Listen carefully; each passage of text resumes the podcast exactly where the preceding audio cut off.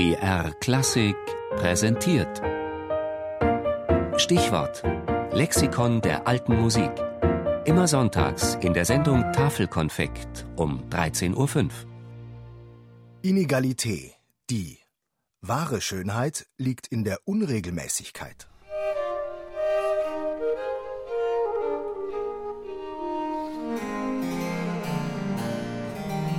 Inegalität meint, gleich notierte Noten ungleich zu spielen.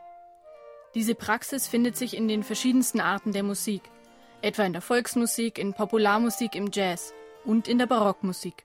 Und dort ganz besonders in der Musik, die im französischen Stil geschrieben ist.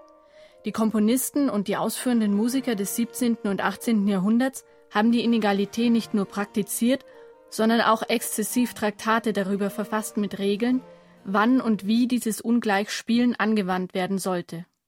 Dieser Regel zufolge müssen die geschwindesten Noten in einem jeden Stücke von mäßigem Tempo oder auch im Adagio, ungeachtet sie dem Gesichte nach einerlei Geltung haben, dennoch ein wenig ungleich gespielt werden, so dass man die anschlagenden Noten einer jeden Figur, nämlich die erste, dritte, fünfte und siebte, etwas länger anhält als die durchgehenden, nämlich die zweite, vierte, sechste und achte.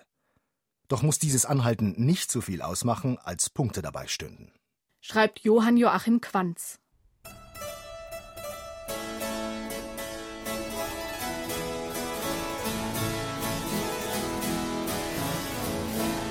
In der Praxis meint diese Regel also, dass von zwei aufeinanderfolgenden Noten des gleichen Notenwerts, meist Achtel oder Sechzehntel, die erste länger sein soll als die zweite, aber kürzer, als wenn sie punktiert wäre.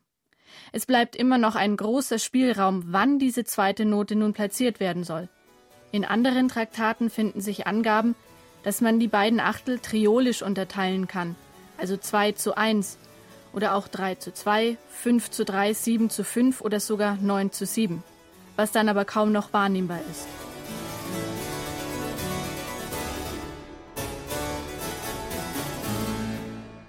Wie bei so vielen Regeln gibt es auch hier Ausnahmen.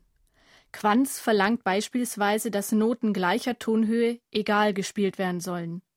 Auch gibt es die Möglichkeit, dass die Angabe Krosch egal im Notentext steht, die Achtel müssen egal, also gleich sein. Oder über den Noten finden sich Punkte, auch sie heben die Regel der Inegalität auf. Diese Inegalität gibt ihnen mehr Grazie.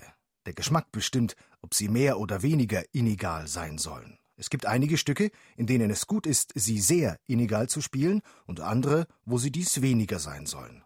Der Geschmack entscheidet. Monsieur de Saint-Lambert. Dass zwei unterschiedliche Musiker oder Ensembles ganz unterschiedliche Geschmäcker haben können, zeigt folgender Ausschnitt aus dem Tedeum von Marc-Antoine Charpentier.